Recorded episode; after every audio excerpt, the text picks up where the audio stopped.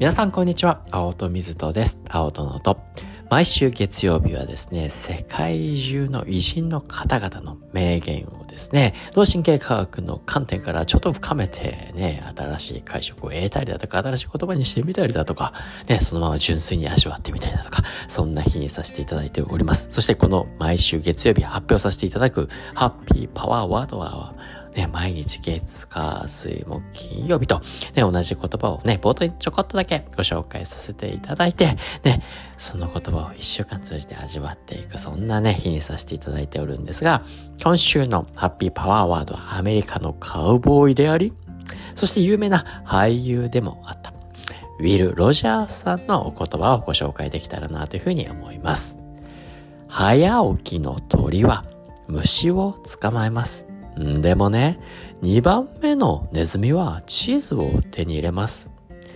早起きの鳥は虫を捕まえます。でもね、2番目のネズミはチーズを手に入れます。まあ、どこかで聞いたことがあるような、ないような、ね、そして何を言ってるんだってちょっとね、不思議に思う言葉かもしれませんが、これ英語だとね、The early birds get the worm, but the second mouse gets the cheese というわけで、まあね、いわゆる最初の文章は、早起きは三問の得、The early birds get the worm っていうのはね、早起きは三問の得って日本語に訳されるところですね。But this, けどそこそこで終わんないです。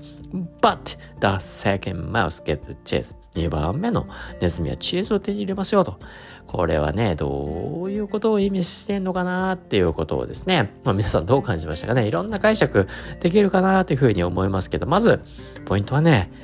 まあ、まずね、最初の早起きはサーモンの得っていう言葉が入ってるってことですね。これも一つの重要な要素かなというふうに思うんですね。やっぱこう先行してね、朝早く起きていけると、いろんなことがね、整っていくんじゃないか。まあ僕もね、早起きな朝方人間ですから、いやー、ほんと朝ね、早起きていいなーってね、ほんと3問どころか何問にでもなっていくというね。で、まあ、早く起きると、ね、それだけ時間が生産的に使えて、ね、チャンスとか機会を創出してくれる。まあ、ね、よく言われることかもしれないけど、ね、あの、まあけどそれって、脳から見てもやっぱりね、この朝ってすごく、生物の体内にね、皆さんサーキュディアンリズムとか聞いたこと、体内時計とかって聞いたことあると思いますけど、こう外実リズム、サーカディアンリズムというような、まあ、脳の中でこの一日っていうものをですね、こう調整している仕組みがあって、まあそこにね、セロトニンっていうのが関与して、メラトニンって関与してたりだとか、まあいろんなね、化学物質が、脳って一日を通して同じような状態じゃなくて、ね、この一日のね、日とともにいろいろね、仕組みを変えていくよと。ね、そういう文脈もあるわけなんで、やっぱこの朝っていうのは脳の観点から見ても、ゴガガガガガとこうね、脳の中にセロトニン増やしてったりだとか、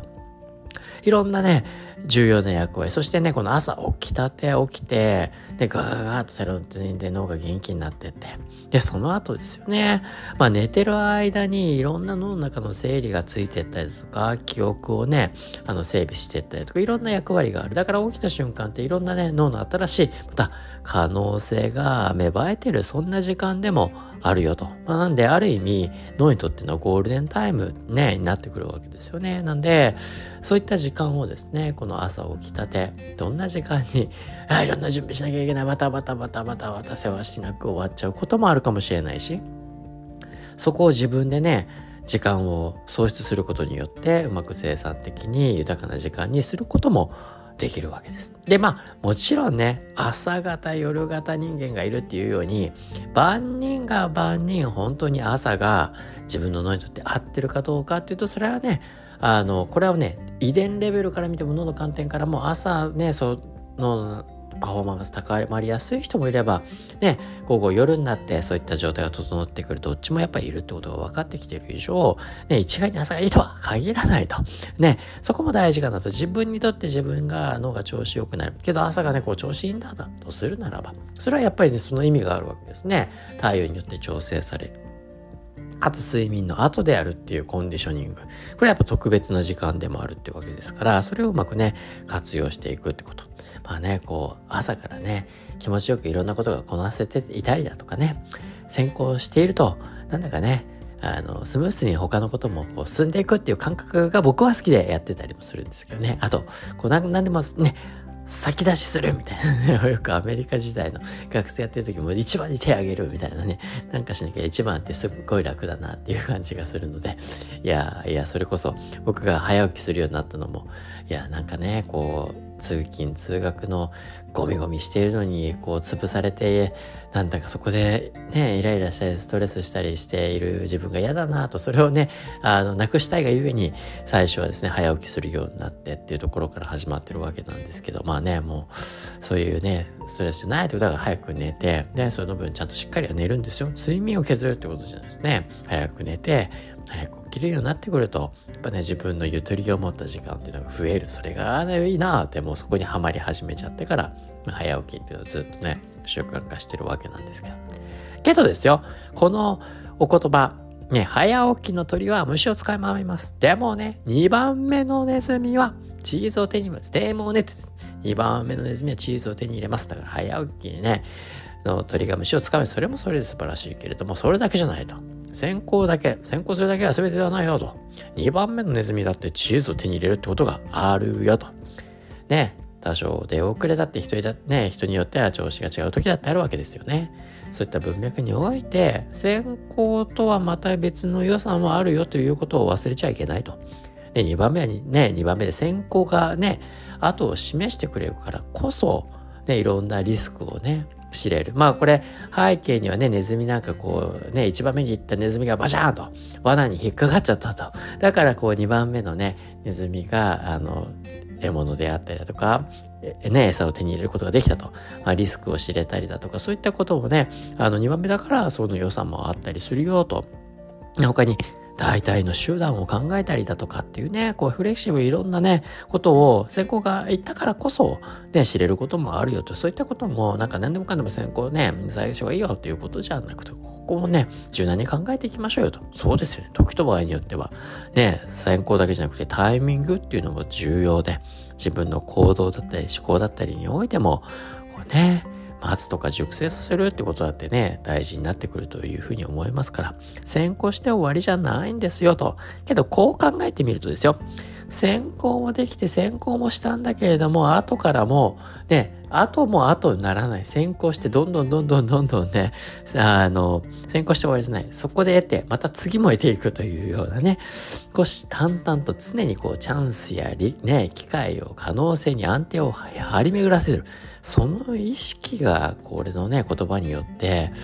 なんかイメージ僕できちゃったんですよね。早起きの鳥は無償とか捕まえましたから、早起きもね、そうするとそれによって新しい機会であったりだとか、チャンスであって可能性を掴む可能性が出ますから、それはもういいかもしれない。でもそれだけじゃなくて、その後もですよね。朝早く来てなんかいろいろやって終わりじゃない。その後だって、なんかね、いろんなね、チャンスだったり機会だったり可能性、つかむことができるわけなんで、なんかね、こう、起きている間中、常に自分の新たな可能性やチャンスや機会に向き合って安定を張り巡らせて、日々を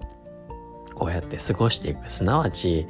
チャンスとか機会とかね、可能性っていうのは誰かに与えられるものじゃなくて常に自分で能動的に掴んでいくものですよ。チャンスとか機会とかね、言うとなんかね、こう天から降ってくるみたいなイメージがあるかもしれないけど、そうじゃない。